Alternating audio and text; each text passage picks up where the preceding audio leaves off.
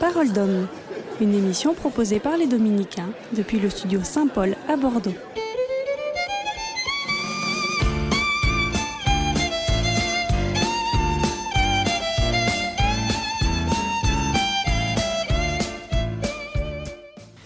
Bonjour chers auditeurs, euh, Marie Armel avec vous ce matin en direct du studio Saint-Paul et Dominicains à Bordeaux.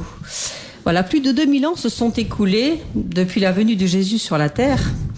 Mais aujourd'hui, qui parle encore de lui? Est-ce que euh, c'est bien d'en parler? Est-ce que c'est utile? Et pourquoi proclamer un Messie crucifié? Alors pour répondre à ces questions, j'ai euh, invité le, frère euh, Hugues François Rovarino, que nos auditeurs connaissent bien maintenant. Bonjour à tous. Sont fidèles. Et euh, bonjour frère Hugues François. Donc c'est un vaste sujet auquel on va essayer de... Il faudra euh, évidemment plus d'une heure pour euh, répondre à cette question. Oh, il faut toute une vie, certainement. Voilà, mais on va essayer d'apporter quelques éléments de réponse avec vous euh, pendant cette heure d'émission. Alors effet, effectivement, est-ce que cette euh, est-ce que cette question elle est, encore d'actualité? Est-ce que Jésus est encore d'actualité? Je crois que Jésus est toujours d'actualité. Je pense aussi que la question, la remarque est celle de qui s'appuie sur la, lettre de saint Paul. Et en effet, il est venu, dit-il, chétif et tout tremblant quand il est allé visiter les, Corinthiens. Et il aura, il n'a rien voulu faire autre d'autre que de proclamer un Messie, un Messie crucifié. Alors en effet, pourquoi proclamer un Messie crucifié? Lorsque nous proclamons notre foi, est-ce que la place de ce Messie crucifié est de première importance? Et est-ce que c'est elle qui inspire même notre prédication, notre apostolat, notre appel à la conversion aussi?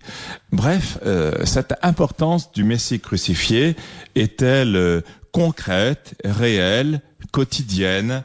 Euh, Est-ce qu'elle nous habite déjà? Et est-ce que nous en parlons parce qu'elle euh, jaillit de notre cœur? Voilà. Alors pourquoi pourquoi s'arrêtons-nous euh, nous chrétiens sur ce- cette crucifixion? Alors, si on s'arrête, euh, enfin, si, si je propose cette formulation qui est donc celle de Saint Paul, c'est d'abord, je vais vous faire entendre ce que Saint Paul lui-même dit. Hein. Euh, donc, quand il écrit dans la première lettre aux Corinthiens, au chapitre deuxième, il écrit ainsi Pour moi, quand je suis venu chez vous, frères, je ne suis pas venu vous annoncer le mystère de Dieu avec le prestige de la parole ou de la sagesse. Il ne faut pas oublier donc que Paul écrivait, parlait à des Grecs pour qui ce prestige de la parole, l'art oratoire, le prestige de la sagesse, la sagesse grecque avait énormément de poids. Donc la, la, maîtrise du langage et la maîtrise de l'argumentation appartenaient véritablement à leur culture. Alors donc c'est d'autant plus intéressant que Saint Paul rappelle que lui-même il n'a rien voulu savoir parmi vous, dit-il, sinon présenter à vous faible, euh, sinon Jésus-Christ, pardon, et Jésus-Christ crucifié. Moi-même, je me suis présenté à vous faible, craintif et tout tremblant. Et ma parole et mon message n'avaient rien des discours persuasifs de la sagesse. C'était une démonstration d'esprit et de puissance pour que votre foi reposât non sur la sagesse des hommes, mais sur la puissance de Dieu. Alors il ne s'agit pas, bien sûr, de faire uniquement appel à ce qu'il serait du, un débordement de, puissance, de- des propos presque incohérents, mais proclamés avec force, et on, on mettrait au rencard, au rebut, la sagesse. Non, il ne s'agit pas de cela, il s'agit plutôt de voir où est la priorité, et s'il y a sagesse, tant mieux, mais ce n'est pas cela qui prime d'abord. Donc il y a une habitation de la foi au cœur du témoin. Et c'est précisément cela que l'on constate chez Saint Paul, et puis dans d'autres euh, lettres aussi, celle de Pierre, de Jude, etc., ou de Jean, ou la lettre aux Hébreux, c'est la, la foi qui, elle, argumente, qui va être proclamée et qui va euh, amener les apôtres à faire des recommandations pratiques et pour vivre cette foi et pour la transmettre et pour la transmettre au mieux dans la culture des gens qu'ils rencontrent. Alors c'est une question euh, personnelle ou, ou, communautaire?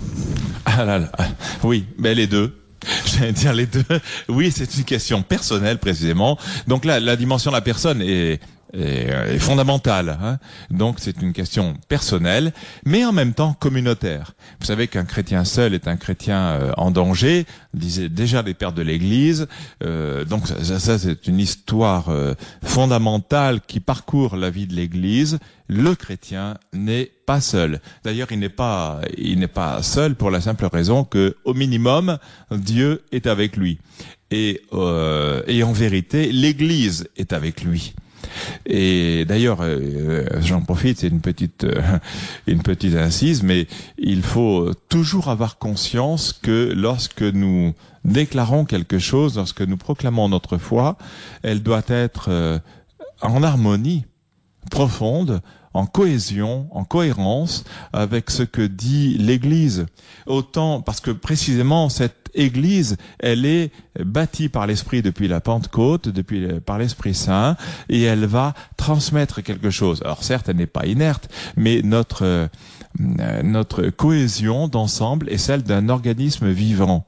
Et nous devons, en effet, euh, peut-être euh, parfois avoir des paroles prophétiques, avoir une conduite qui est très significative et qui, va être prophétique. Et cependant, elle doit être toujours en lien avec la foi qui est euh, qui est travaillée, enfin qui est, qui est nourriture de l'Esprit Saint au cœur de chacun et au cœur de l'Église.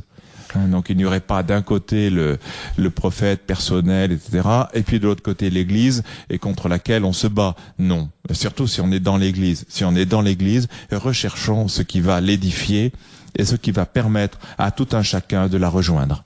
Alors je, je, comprends bien que le chrétien a besoin de l'Église. Euh, ceci dit, dans la transmission, il est bon. L'histoire a montré quand même que euh, l'Église euh, n'avait pas toujours la même ligne de conduite. Elle s'est rétractée. Elle, elle a il y a eu des choses. Donc c'est difficile pour un il y a, il y a chrétien. Des voilà, des évolutions. Il, il, a pu y avoir des évolutions. Bien sûr, il, il y aura toujours des évolutions. Ne serait-ce que elle fonctionne selon le principe de développement. En fait, elle se désenveloppe, un peu comme le papillon va sortir de la chrysalide. Donc ce qui était euh, en germe va s'épanouir en grande plante et les oiseaux du ciel viendront se réfugier dans ses branches.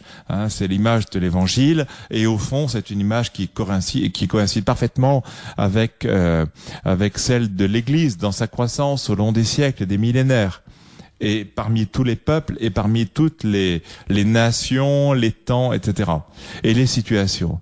Donc ça, c'est vrai qu'il y a comme un désenveloppement et c'est valable spécialement pour le dogme. Hein, c'est vrai que en 1854, il y a une proclamation du dogme de l'Immaculée Conception de la Bienheureuse Vierge Marie, et c'est vrai que cette proclamation n'était pas faite avant. Euh, et il en va de même pour le, le symbole de Nicée, de Constantinople, etc. Donc c'est vrai qu'il y a un développement, euh, on, on, un peu, c'est le processus de l'inventaire hein, que les commerçants connaissent, bien. Euh, on va voir ce qu'il y a. On ne va pas inventer du nouveau, mais on va inventer, on va creuser la réalité telle qu'elle est. Un peu l'image de la source que l'on voit chez Sainte Bernadette, quand Bernadette va au pied de la grotte et elle va gratter et, finalement une source de l'eau boueuse sort, l'eau boueuse finit en eau pure et voilà la source est née et depuis les gens vont mystérieusement vivre quelque chose qui s'apparente à leur baptême. En tout cas, euh, ils veulent s'abreuver à la soif, euh, ils veulent étancher leur, euh, leur soif spirituelle, etc à cette grotte. Donc au fond, c'est l'attitude d'un désenveloppement, d'un inventaire, de quelque chose qui va nourrir. Et puis il y aurait la rupture. Donc on a beaucoup parlé de rupture, euh, notamment euh, lors du pontificat précédent, et euh, on doit au pape Benoît XVI d'avoir justement manifesté à quel point il ne fallait pas penser rupture, mais continuation et euh, développement précisément entre les intuitions, enfin et les, les vérités, les, les, le guide qu'il y avait euh, sur sur 2000 ans de de foi chrétienne au long de l'Église précisément et répandu par l'Église et puis les euh, les apports ou la manière de le présenter tel qu'on a pu le voir avec le Concile du Vatican le deuxième et il n'y avait pas là une rupture mais au contraire une continuité et un développement, euh, ben, ne serait-ce que par exemple le mystère de l'Église. Hein, le mystère de l'Église, on mettra énormément de temps précisément c'est l'Umen Gentium, c'est ce mystère de l'Église, c'est aussi des verbum, la Constitution sur la révélation, qui va manifester la, l'un, ce mystère qu'est l'Église, et ce n'est pas simplement une organisation, une société parfaite, même si ça l'est, euh, mais plus grand que cela, c'est un mystère euh, de l'Église de la Trinité, comment euh, comment percevoir euh, la place des différents acteurs qu'il y a dans l'Église, comment concevoir la place, l'appel à la sainteté, comment concevoir la place de la Vierge Marie dans l'Église, puisque ça a été débattu justement à l'occasion du, du Concile Vatican II. Donc au fond, euh, euh, comment, euh, oui, manifester le mystère de l'Église C'était un apport. Comment réfléchir à la dignité de l'évêque, le sacrement de l'ordre, manifester dans sa plénitude des, manifestations particulières liées, des explications particulières liées au deuxième concile du Vatican. Et, et donc, il n'y a pas là cependant une rupture, mais un développement. Eh bien, c'est exactement ce que nous trouvons tout au long de l'histoire de l'Église. Et si l'on, si je, je, je mentionnais ce, ce titre tiré du propos de Saint Paul.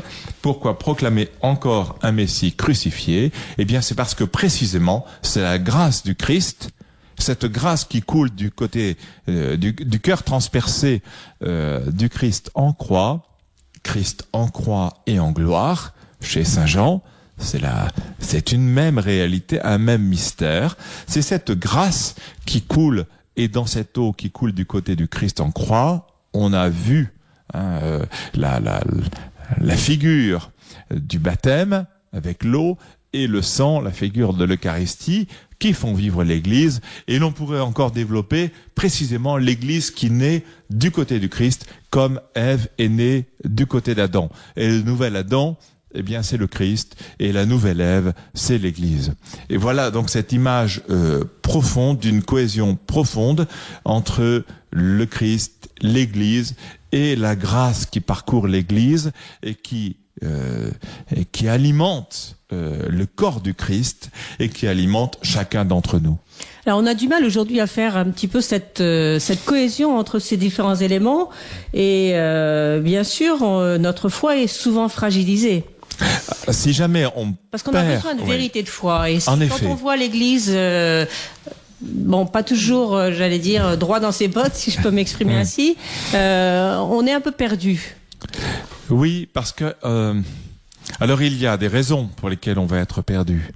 les raisons vont être que que l'on entend tel ou tel propos qui nous désoriente, qui concerne ou qui seront tenus par des, des membres de l'Église et des membres reconnus ou des membres qui ont un certain poids. Qui font du mal Parce que, et c'est notamment le cas Bon, bien sûr des, des pasteurs. C'est pour ça que lors d'un chemin de croix, euh, qui a beaucoup fait parler de lui euh, au Colisée, le pape, euh, le pape Benoît XVI avait parlé des justement des, enfin, avait invité tout le monde à, et notamment le personnel ecclésiastique. et puis je vois que ça continue. Hein, le pape François a, encore rappelé l'importance, l'importance de la figure des ecclésiastiques pour le, peuple de Dieu. Et au fond, on pourrait dire que Sainte Catherine de Sienne avait déjà et sérieusement tensé les cardinaux, les archevêques et les, supérieurs de communauté, j'en prends pour mon grade, mais en fait, c'est quand même une réalité. C'est vrai que euh, ben, tout simplement, le peuple chrétien, et plus largement encore, et de manière plus exigeante souvent, en dehors de l'Église, on regarde vers, vers ce personnel, un peu identifié est, visible et reconnaissable, en espérant que là au moins, on pourra s'y accrocher. C'est pour ça qu'au fond, on nous agresse. Hein Quand on nous agresse, c'est souvent parce qu'on déçoit. Alors peut-être qu'on ne peut pas faire autrement que de temps à autre décevoir. Mais en attendant, c'est un appel à l'exigence. C'est un appel d'exigence. Et ce n'est pas, euh, ce n'est pas sans, sans dire aussi euh, qu'on espère beaucoup de nous. C'est au fond, c'est, un visage de l'amour. C'est une expression d'attention, au minimum, qui est déçu. Et donc les gens euh, crient. Et cette souffrance, elle va euh, dégénérer parfois en haine, parfois euh, en incompréhension, parfois ben, les gens vont nous quitter, etc. Et d'ailleurs, j'en veux pour preuve que que ce que l'on note avec le, avec le pape François en, en un an de, de présence, c'est euh, ce, ce, ce retour, euh, j'allais dire assez spontané, parce que finalement l'affection elle se commande pas. Euh, le, le, peuple chrétien et plus largement encore les, les personnes qui auraient été liées à la vie de l'Église vont se tourner vers le pape en espérant, parce qu'au fond, le, le, sourire, les gestes, euh, des choses aussi simples que cela parlent et parlent plus fortement que tout discours que l'on pourra tenir. Je ne dis pas ça pour la radio, mais euh, en attendant, c'est vrai que la, la radio, le ton de la voix, les choses comme ça vont dire quelque chose. Et on ne s'en rend pas compte, mais ça, ça a beaucoup, beaucoup de poids. Et, et en tout cas, ça peut faire que euh, des personnes se détourneront c'est surtout ça qu'il faut absolument euh, faire attention. Il faut absolument faire attention à cela parce que d'abord parce que le Christ est venu pour tout le monde euh, et il est venu spécialement pour ceux qui sont loin de lui ou qui ne le connaissent pas ou dont des caricatures l'ont rendu étranger. Donc il faut proclamer ce Christ crucifié hein, dans son dans le don c'est la manifestation suprême de la croix, c'est celle de, du don euh, le don de l'esprit certainement, mais le don de lui-même, le don de soi-même. Et c'est cela au fond que les que, qui parle. C'est cela qui parle. C'est pas euh, oui c'est ça, ça, qui c'est ça, ça qui est perçu en je sais pas c'est un message subliminal mais en tout cas c'est ça qui est qui est fondamental. À partir de là vous pourrez faire beaucoup de choses parce que parce qu'au fond le, je pense que beaucoup de, de nos concitoyens euh, et puis ça a toujours été le cas, euh, aiment les figures de sainteté comme celle de Saint Vincent de Paul, comme celle de Mère Teresa.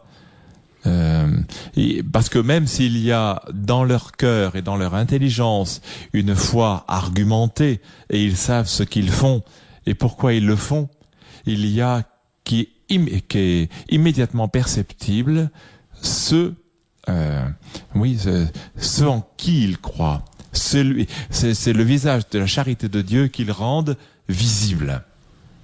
Et au fond, c'est ça qu'on perçoit dans la croix. C'est le don. Mais un crucifié, c'est pas joli à voir.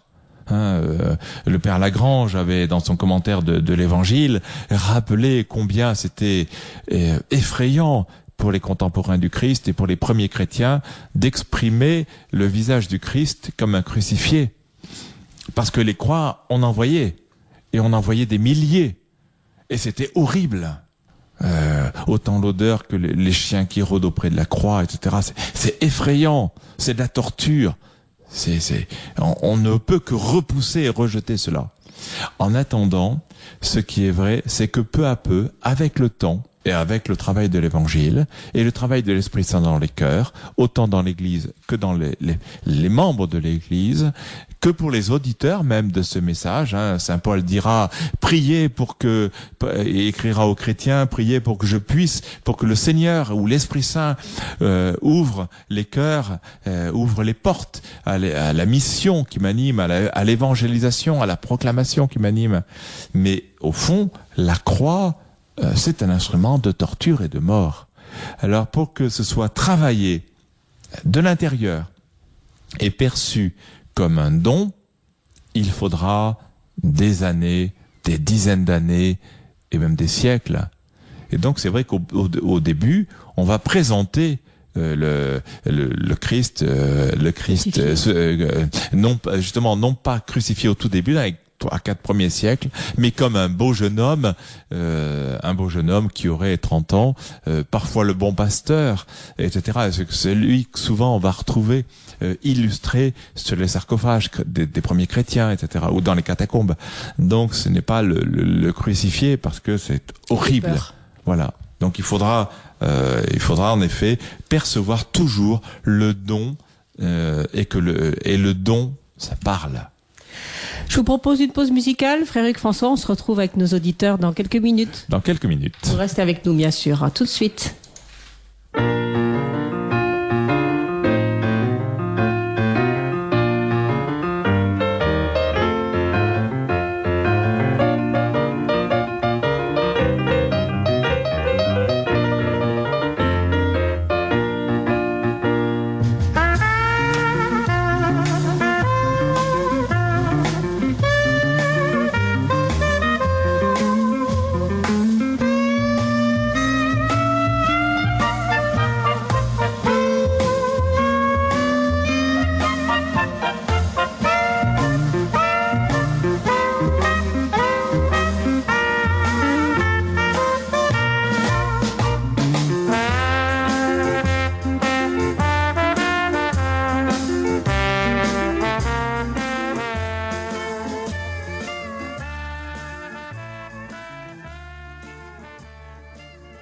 Radio Espérance, Parole d'homme, euh, avec le frère Hugues François. Oui, voilà, nous parlons euh, dans la première partie de cette émission sur l'utilité de, de Jésus, de Jésus-Christ. Oui, de la proclamation, Proclamation du du- Christ. du Christ euh, crucifié, euh, ainsi que le disait donc saint Paul aux Corinthiens. Et on peut se dire pourquoi le faire encore aujourd'hui? Pourquoi est-il bon Pourquoi est-il euh, euh, nécessaire ou vital de proclamer encore un Messie crucifié? Alors, est-ce qu'on s'est retrouvé, est-ce qu'on se retrouve aujourd'hui, 2000 ans après, euh, dans les mêmes, les mêmes questionnements? C'est-à-dire que, bon, il faut, euh, il faut se créer une religion, il faut se créer un, un Dieu pour espérer aussi, pour ne pas sombrer? Oui, alors, euh, si Dieu, comme disait Voltaire, euh, si, euh, si Dieu nous a créé, on ne sait pas si Dieu nous a créé à son image, mais en tout cas on lui a bien rendu, donc on imagine un Dieu à notre image. Eh bien, euh, oui, c'est vrai qu'au fond, l'homme ne peut pas s'empêcher de, euh, de croire un, un, un ailleurs, un au-delà, un autrement, à un meilleur, euh, que cette euh, que cette pensée euh, religieuse soit euh, soit en effet une création ou suscitation d'un dieu, soit euh, ben, il y avait quand même des religions de tout temps. L'homme a été religieux et il le demeure. Donc si jamais il n'y a pas d'au-delà, alors à ce moment-là, on essaye d'implanter sur cette terre seule, sur cette seule terre, puisque et pour quelques dizaines d'années, euh, on essaye d'implanter quelque chose qui est de l'ordre de la religion et avec une conviction qui est presque une foi et qui peut être euh, d'une force dont on a euh, dont on a vu malheureusement certains certains travers euh, immenses immensément douloureux euh, dans le dans le siècle précédent parce que au fond euh, qu'est-ce que hein, des, des, des déviations euh, comme le le, euh, le le communisme marxiste euh, qui aura mais tué des, des millions et des millions de personnes euh, le, le que le le nazisme etc des, des idéologies euh, qui, qui au fond touchaient une manière d'être qui allait fonctionner comme une nouvelle religion euh, amenée parmi les hommes et pour cette terre seulement. Alors, vous parlez d'idéologie, mais euh, aujourd'hui, il est difficile de loger Jésus dans les idéologies actuelles. Euh, L'homme euh, euh, et les chrétiens se laissent quand même beaucoup influencer par Alors, toutes les a- idéologies, hein, que ce soit le, le, oui. Mais le paupérisme, le scientifisme, le, le- scientisme, le matérialisme, etc. Oui, alors le chrétien sera influencé, sera marqué. Euh, ce qui guette le chrétien, c'est le relativisme. En fait, c'est plutôt ça. Alors il faut euh, il faut se garder à droite et à gauche. On a euh, toujours fait comme ça depuis euh, une, grande- une grande figure royale de gardez-vous à droite, gardez-vous à gauche. euh, et euh, en fait, il y a en effet une une tentation qui serait d'un côté le fondamentalisme, euh, ou alors on fait une lecture tellement ric-rac et on prend tellement les choses à la lettre dans ce qui serait contenu dans l'écriture qu'on oublie euh, que tout cela est travaillé par la grâce, qu'il y a toute une tradition qui va servir de guide pour l'interprétation, euh, et donc ça fait une tout ce travail de l'Esprit Saint se retrouve comme comme gommé, euh, alors même qu'il éclaire nos cœurs, qui va nous amener à, à découvrir d'autres aspects. C'est l'image de, de l'inventaire que j'utilisais tout à l'heure, ou l'image de la de la du germe qui va amener une grande plante qui va servir de refuge. voilà. Donc il faut absolument se garder du fondamentalisme euh, ou d'un fidéisme. Euh, qui, en, qui, en, serait une, un visage. Et puis il y a euh, l'autre grand risque, c'est d'être mangé, rongé en fait, euh, comme euh, rongé, oui, comme une par une rouille par le par le relativisme. Et ça, c'est le vrai vrai problème. les deux sont des vrais problèmes en fait. Hein, on aimerait pouvoir lire la parole de Dieu, on ouvre la Bible, voilà le verset dit ça, et c'est clair. L'autre des versets dira peut-être euh, soit euh, une, la même parole, soit une parole qui déplace un petit peu le, les remarques, où les mots ne seront pas les mêmes, etc. Et alors on dit, oh, il y a contradiction, on n'y arrive plus, qu'est-ce que c'est? Enfin voilà. Euh, plutôt que de euh, d'avancer avec la grâce de Dieu, avec un regard apaisé, on veut essayer de comprendre là où le Seigneur nous amène. Donc pas de pas une raideur euh, fatale, parce qu'en fait, on va se retrouver piégé dans cette espèce de, de raideur fatale. Et en tout cas, donc, se garder de cela. Et puis l'autre côté, c'est vrai, le, fidèle, le relativisme, qui est quand même un des, euh, des grands, grands euh, tourments, un des grands, une des grandes, comment il faudrait dire, un des grands mal de notre temps. Euh, et non pas parce que pour s'en garder, il faudrait être fondamentaliste. Non, mais pour s'en garder, il faudrait s'inspirer tout simplement de de l'aide qui nous est prodiguée par l'Église, de l'aide qui nous est prodiguée même par le, par le magistère ordinaire de l'Église, qui euh, qui est travaillé par l'Esprit Saint, par la grâce des sacrements qui, nous transmet euh, la présence de l'Esprit Saint, cette illumination intérieure que, que nous, enfin, on reçoit par la grâce. nous avons besoin de la grâce. Le relativisme serait de dire ah oui mais euh, mais au fond euh, est-ce euh, est-ce que cette conviction est politiquement correcte? On l'a vu dans certaines situations de, sur des questions de société, comme celle de la famille, etc. Est-ce que avoir telle conviction va être une condamnation des autres? On n'a jamais condamné personne. On, a le droit de dire ce qu'on l'on croit et on a le droit d'affirmer sa pensée. Pourquoi seulement nous n'aurions pas le droit de le faire? Non, on peut le faire. Et, euh, et les autres doivent pouvoir l'entendre dans une euh, laïcité bien comprise. Donc ça ne veut pas dire de la un relativisme qui va nous anéantir ou qui va nous amener à avoir notre foi dans la poche. Euh, et moi je suis toujours étonné de ce que les humbles en fait, euh, comme dit euh, souvent la parole de Dieu, les humbles comprennent. Euh, ça m'est arrivé mais vraiment avec avec surprise, hein, bien souvent, et c'est le cas de beaucoup de frères et, et d'autres qui euh, on se dit mais est-ce que il faut par exemple avoir une ça, ça euh, bien sûr on va on va sortir en habit on va être autour de notre couvent qui est en pleine ville on va être euh, en habit parce qu'on salue les uns et les autres on va se déplacer on va le faire avec notre habit etc on va avoir les choses on peut se dire ouais, ils font tâche. Avoir autrement on peut dire ah mais c'est plutôt lumineux. Surtout qu'il est blanc, euh, c'est plutôt lumineux, c'est quand même, euh, ça fait un peu de gaieté dans ce, dans, ce, monde noir. dans ce monde euh, noir, obscur et voilà, euh, où, où la, un peu de lumière, un peu de lumière, c'est agréable. Eh bien, euh, ça arrive de rentrer le soir, euh, ça arrive souvent, et, et, quand vous rentrez le soir, nous, nous avons des, ben, comme dans beaucoup d'endroits, il y a malheureusement des, des SDF qui qui essayent de dormir à droite à gauche près du couvent, et, et, et souvent, souvent euh, on a des comme ça des salutations, des conversations, même même des salutations nocturnes, parce que vous quittez le parking, vous allez rentrer dans, dans le couvent, et, et c'est eux qui vont dire euh, bonne nuit ou bonsoir, etc.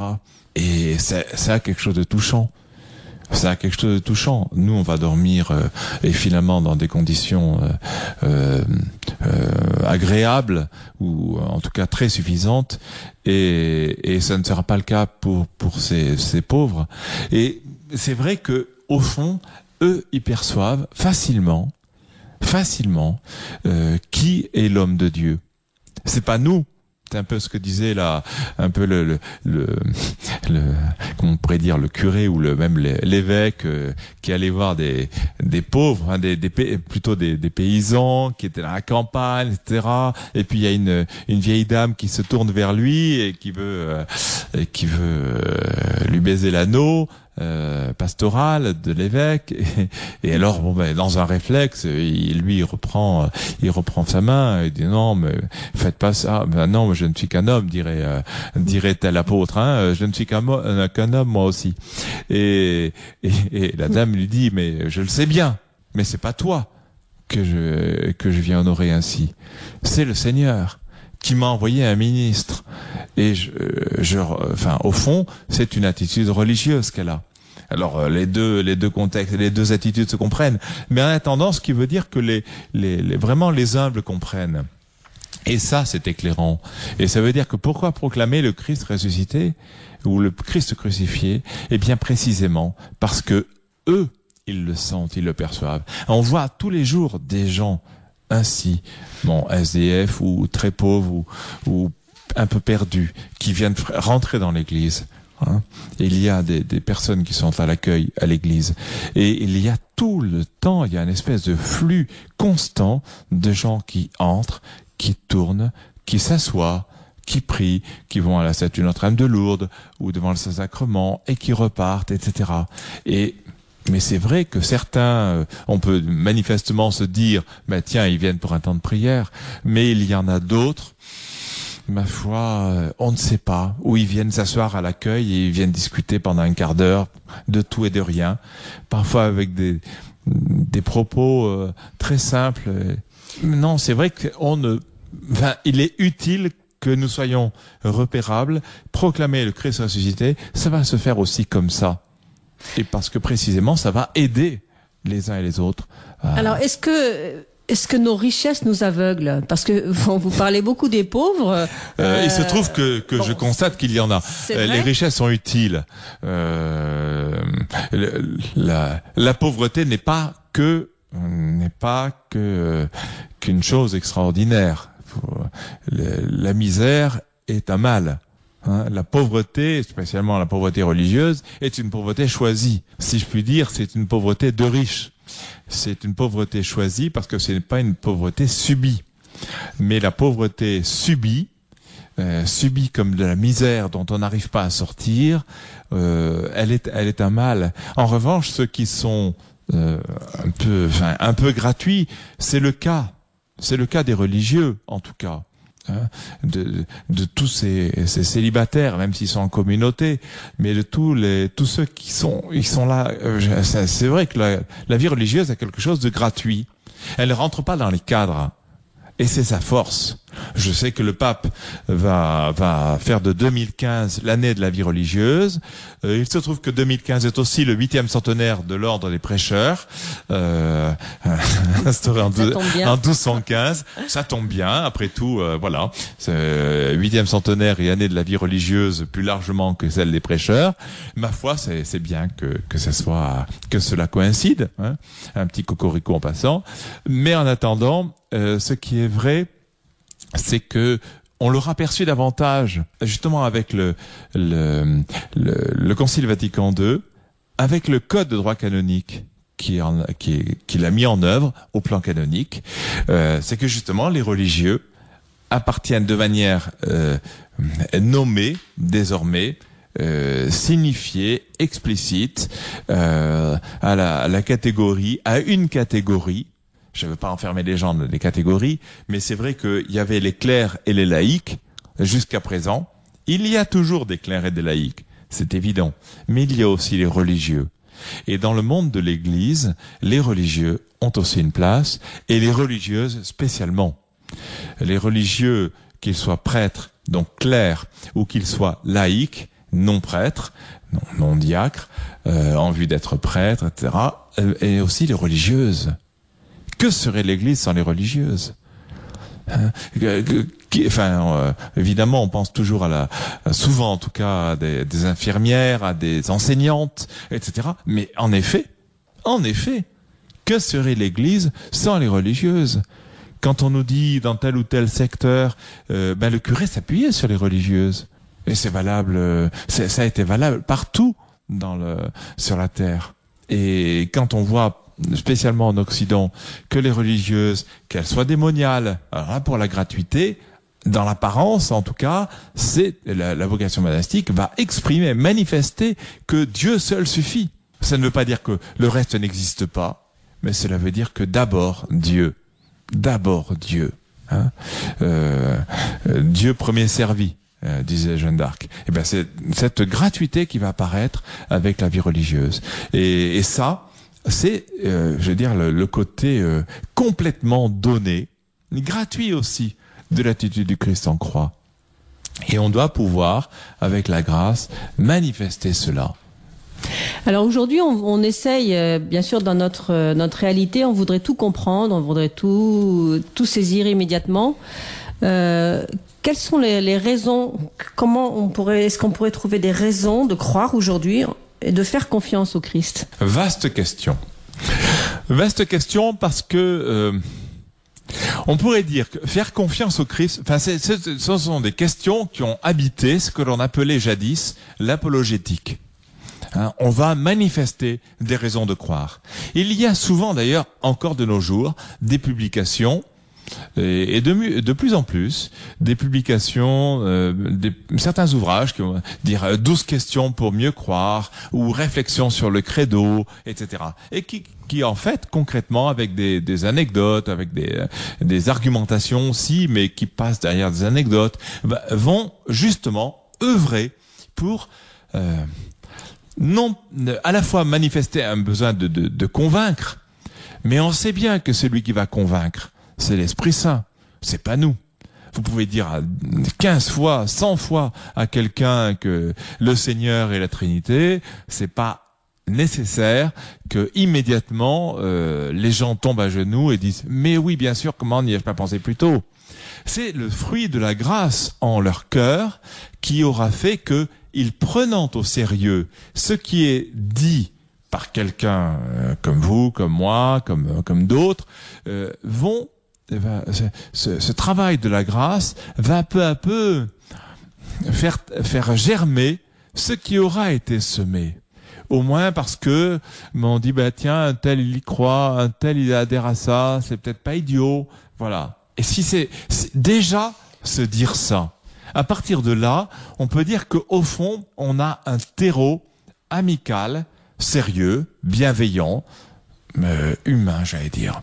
Euh, euh, vraiment, où on peut réfléchir sereinement entre deux personnes ou plus et dire mais qu'est-ce que cela veut dire que cette Trinité? Qu'est-ce que cela veut dire que de parler de salut? Aurait-on besoin d'être sauvé? Et de quoi? Que disent les catholiques sur cette question? Voilà. Et, ça, c'est vraiment des questions euh, fondamentales. Et puis, et donc, ce n'est pas euh, une. Euh, on ne va pas convaincre quelqu'un dans la dans la seconde, pas forcément en tout cas. Celui qui va convaincre dans la seconde, c'est l'Esprit Saint.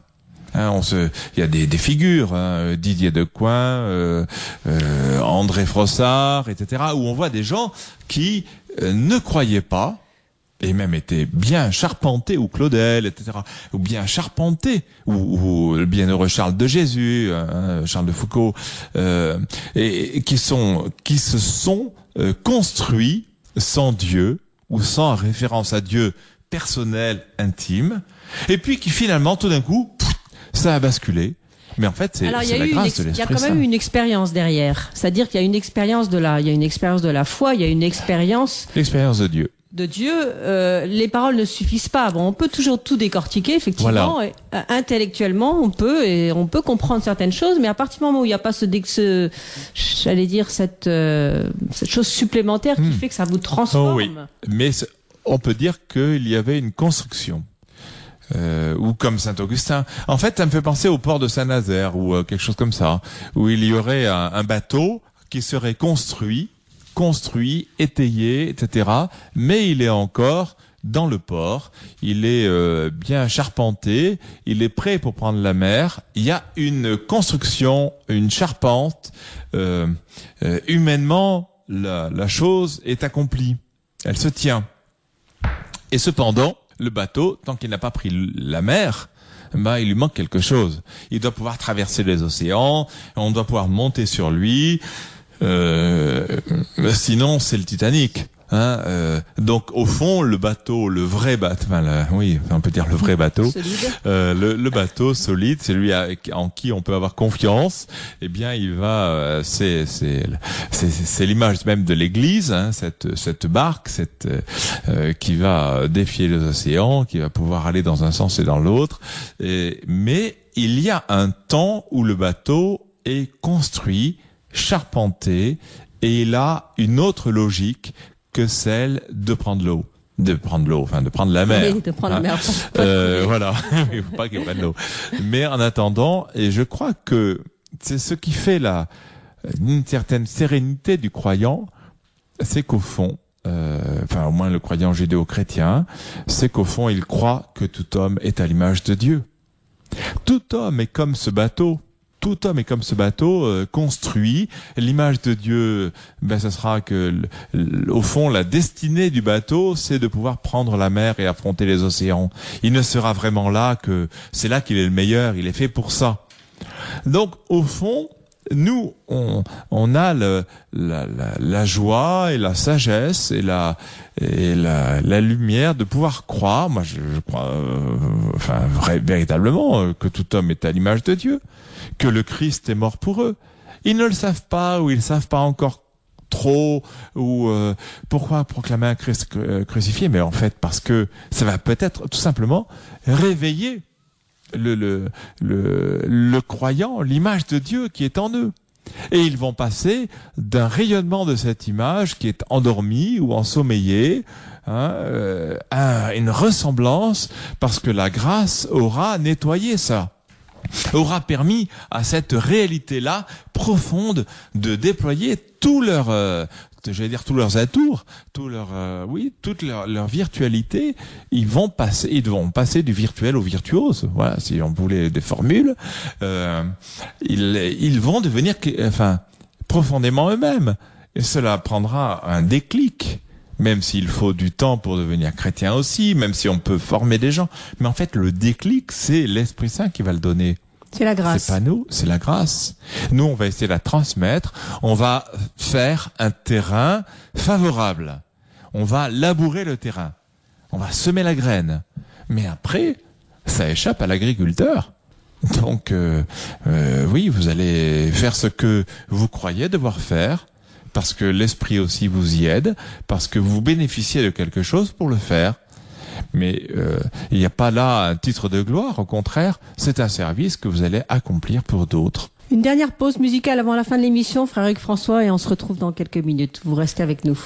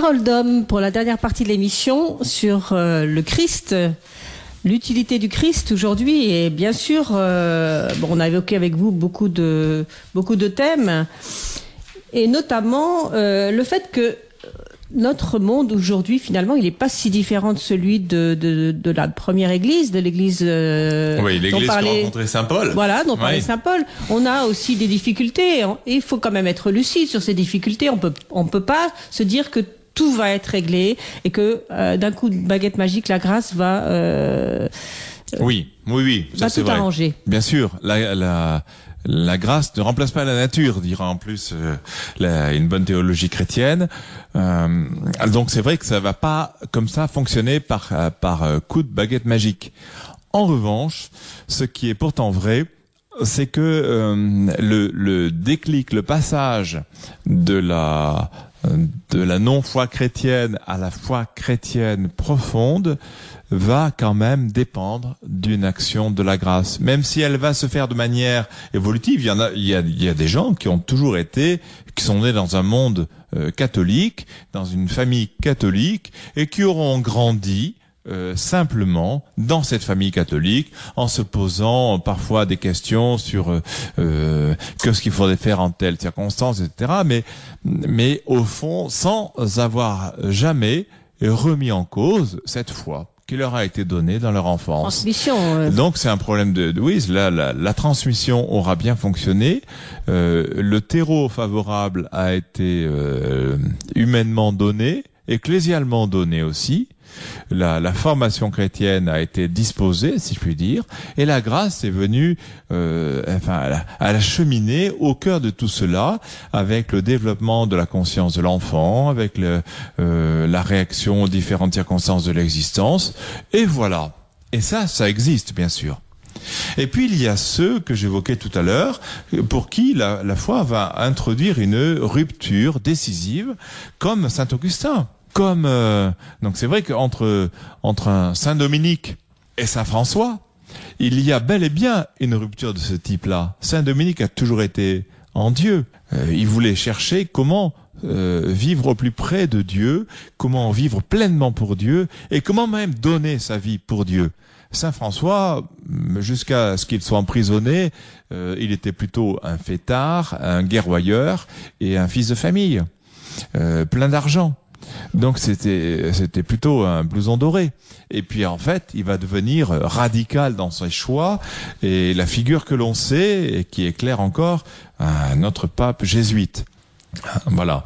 Mais euh, en attendant, euh, donc les, les deux courants existent et de tout temps il y aura ces deux courants. Cependant, c'est vrai que euh, euh, cela ne ne, enfin, ne met en rien en, cause l'accroissement ou le comment il faudrait dire la, la maturation de ce travail de la grâce une fois euh, le coup d'éclat de grâce euh, opéré. Hein, Saint François passe euh, du noir au blanc, si je puis dire, ou du des ténèbres à la lumière, de tout ce que, enfin voilà, il se convertit. Et cependant, ensuite, il lui faudra grandir dans la foi. Hein, le, le, le, la, ce n'est pas euh, euh, tout réglé parce que il a, euh, Il a trouvé la il a foi. trouvé la foi. Ça ne fait que commencer. Le baptême, c'est un commencement. Ce n'est jamais une fin, même s'il y a un temps de catéchuménat avant. Euh, on va grandir vers cela, mais il y aura une. y Alors, aura ce qui, ce qui est quand même un peu troublant, c'est que bon, on sait que Jésus est venu pour chacun d'entre nous, Oui. Euh, mais dans l'Évangile, on nous dit qu'il est venu pour les pauvres et les malheureux. Alors, Alors, il est venu. euh, les riches et les autres, les riches et les bien portants. Alors, les riches, elle est bien portant. Euh, il avait quand même des amis chez qui il aimait aller. Marthe, Marie, Lazare. Euh, je ne sais pas s'ils étaient riches, mais je pense qu'ils étaient au minimum euh, dans l'aisance du quotidien. Euh, il a des, des amis, des, les, les femmes qui suivaient les apôtres et enfin son groupe et qui euh, et notamment la femme de l'intendant de- d'Hérode qui, euh, qui qui lui donnait, euh, on lui donnait des, des choses pour vivre, on, on l'aidait. Euh, il fallait quand même que, que le petit groupe mange, qu'il puisse se reposer, etc. Donc c'est vrai que ce n'est pas que de la que de la misère. Il va chez Simon Pierre puisqu'il guérit sa, sa belle-mère hein, à Capharnaüm et il fait de la maison de Simon Pierre à Capharnaüm sa maison. hein, la maison du pêcheur qui devient la maison du prêcheur. Euh, elle devient euh, donc il fait, il fait ça, il en fait sa demeure. Donc au fond, euh, il, je dis pas qu'il se qu'il se fait à une certaine aisance, mais il va de soi que, ben, comme je le disais tout à l'heure, la, la pauvreté n'est pas la misère, disait un père chez nous. Mais la pauvreté n'est pas la misère, en effet. La simplicité de vie, elle peut être le, euh, partagée par beaucoup la simplicité de vie. Et puis, euh, on sait bien que, que Saint Paul lui-même, quand il euh, quand il organisera la collecte, qui est une manifestation de la charité, c'est ce que l'on retrouve quand on fait la quête à l'offertoire de la messe. Hein, eh bien précisément, il va s'appuyer sur l'aisance de certains pour pouvoir faire vivre les autres. Hein Donc il n'y a pas, euh, on va pas commencer à montrer du doigt le, riche, on va lui demander de pouvoir vivre, de pouvoir vivre avec simplicité dans le monde culturel qui est le sien. Hein, c'est la, la, vie des hommes. Euh, et si certains veulent pousser cela à l'extrême, ils peuvent être religieux, ils peuvent euh, tout quitter pour poursuivre pour euh, poursuivre un appel particulier qu'ils auraient. On va pas s'enrichir euh, de manière éhontée et scandaleuse, mais on va peut-être faire profiter de ses biens ou de sa richesse tel ou tel.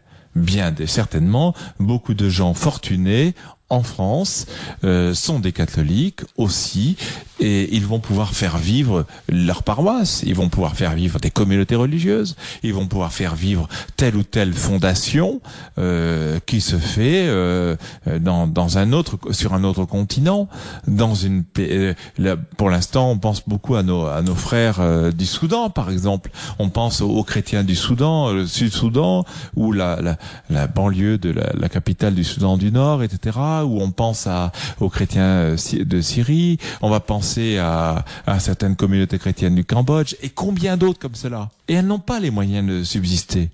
En revanche, certains ont les moyens, dans d'autres pays, de pouvoir les aider. Eh bien, béni soit Dieu.